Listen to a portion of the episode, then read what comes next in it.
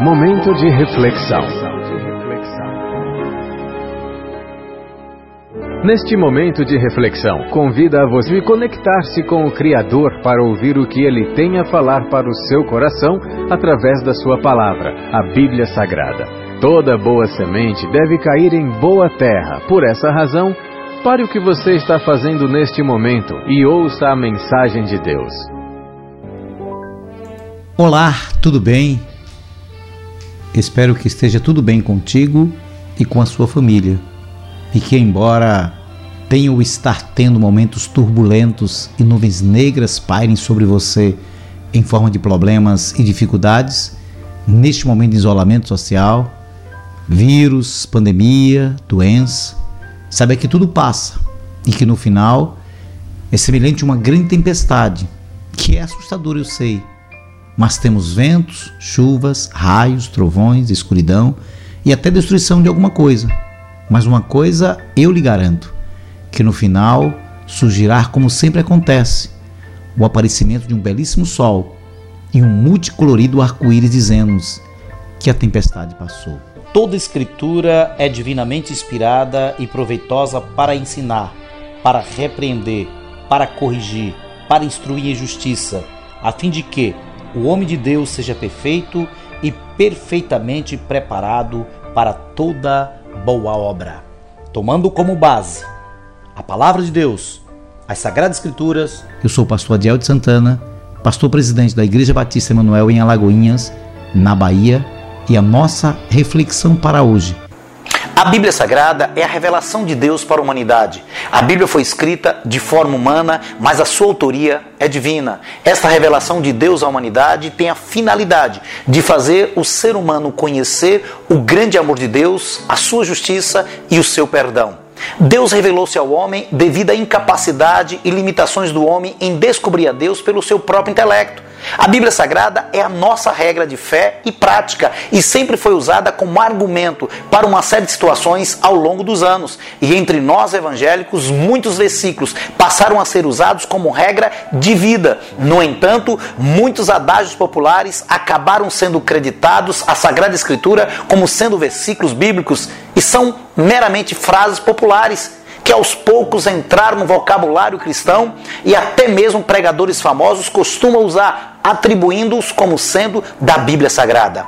Frases que são citadas como sendo versículos bíblicos, mas que na verdade são apenas ditados populares. Você já ouviu a frase Deus cegou os entendimentos dos incrédulos? É sério.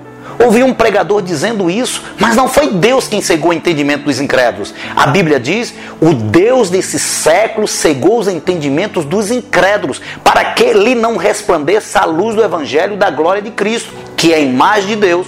Como está escrito em 2 Coríntios, capítulo 4, versículo 4. Esse Deus é o diabo e não Deus verdadeiro que ilumina os que estão em trevas.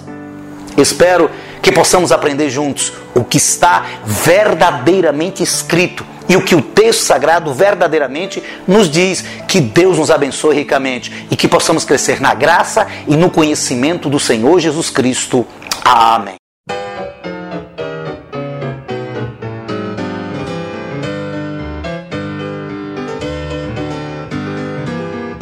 Na Bíblia escrito está para vigiar e orar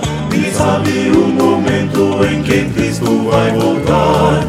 Fiquemos, pois, alertas como manda o Senhor.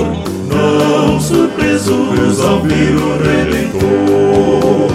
Ele vem, vem, vem, sim, vem, logo vem. Esta pátria quero conhecer. Na cidade que João viu, breve quero ali estar. Vem comigo, vamos lá cantar.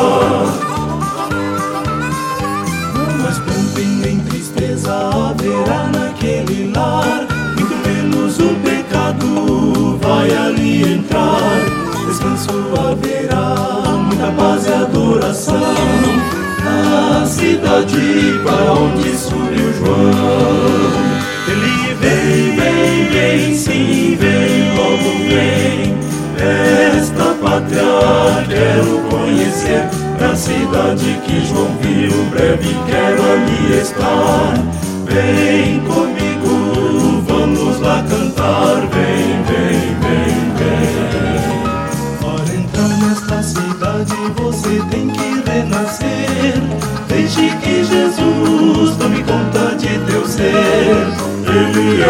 caminho, a verdade e a luz. Venha a Deus, a Deus seguindo a Jesus. Ele vem, vem, vem, sim, vem, logo vem. Esta pátria quero conhecer, da cidade que João viu, breve quero ali estar. Vem comigo, vamos lá.